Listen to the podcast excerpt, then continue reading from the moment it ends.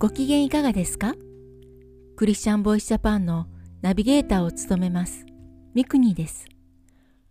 この番組はイエス・キリストを信じたクリスチャンがどのようにイエス・キリストに出会い信じるに至ったかまたクリスチャンとして人生を歩む中での奇跡や祝福を通して本当の神様を証言する番組です。今回は男性 T さんのエピソードをご紹介します。それではお聞きください。私は今年80歳を迎えます。ずっと独り身で生きてきました。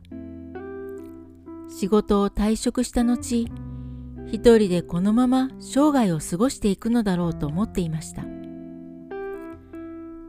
うちには頻繁に二人組で訪問してくるある宗教がありました。いつも直球で宗教の話をされるのが嫌で「またあんたら来たんかもうこんといてくれや」と言っていつも追い返していました。年を取ると玄関まで出ていくのも大変です。何度言ってもしつこく来るのでうんざりしていました。ある日家のチャイムが鳴り玄関のドアを開けると一人の婦人が立っていました。しかしこの見知らぬ婦人はその人たちとは違うと直感ですぐに分かりました。いろんな世間話をしていくうちに同じ中学校出身だということが分かりお互い親近感を覚えました。そこから他の人も交えて一緒にご飯を食べに行ったりお茶を飲んだりする仲になりました。ある日一度教会に来ませんか？と誘われ教会の案内をもらいました。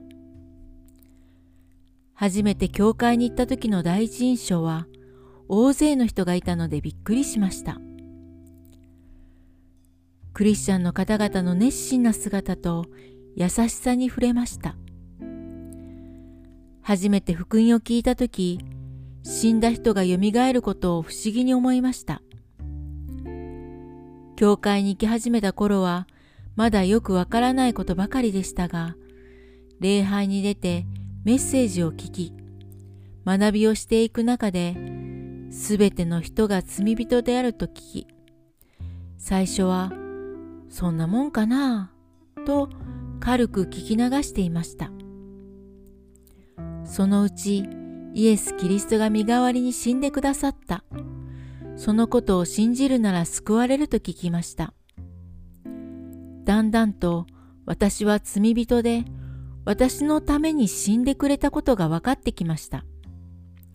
そして信仰告白しようと決心しました。あれから9年。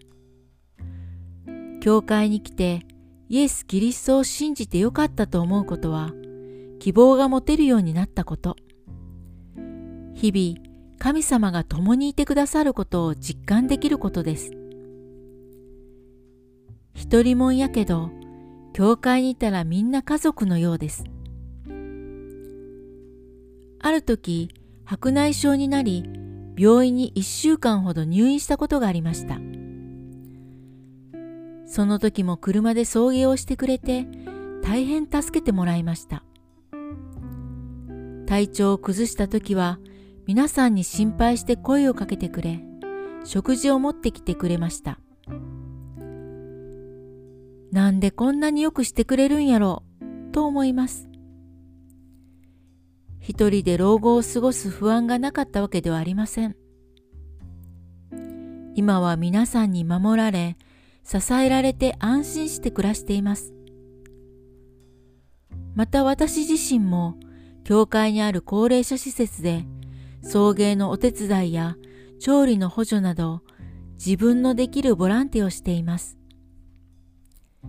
日々一緒にお茶を飲みに行ったり、ご飯を食べたり、楽しい時間を過ごしています。単調だった日々が嘘のようです。最近嬉しかったことは、15年ほど会わなかった姉がひょっこり会いに来てくれたことです。教会の話もできて、お前にしたらええとこ行きよんな、と言ってくれました。実は終戦後の子供の頃、隣の百姓の納屋で毎週行われていた教会学校に通っていました。近くの教会の牧師先生が来て話をしてくれたり、一緒に遊んでくれました。2、30人くらいの子供たちが集まっていたと思います。その頃、姉も一緒に教会学校に行っていました。当時のことを姉にも思い出してイエス様を信じてほしいです。生涯一人もんと思っていた自分に教会家族が与えられたことを神様に感謝しています。最後に好きな聖書の言葉です。何も思い煩わないで、あらゆる場合に感謝を持って捧げる祈りと願いによってあなた方の願い事を神に知っていただきなさい。そうすれば、すべての理解を超えた神の平安があなた方の心と思いをキリストイエスにあって守ってくれます。ピリピ人への手紙4章6節7節いかがだったでしょうか？次回もお楽しみに。聞いてくださるすべての人の上にイエス・キリストの祝福がありますように。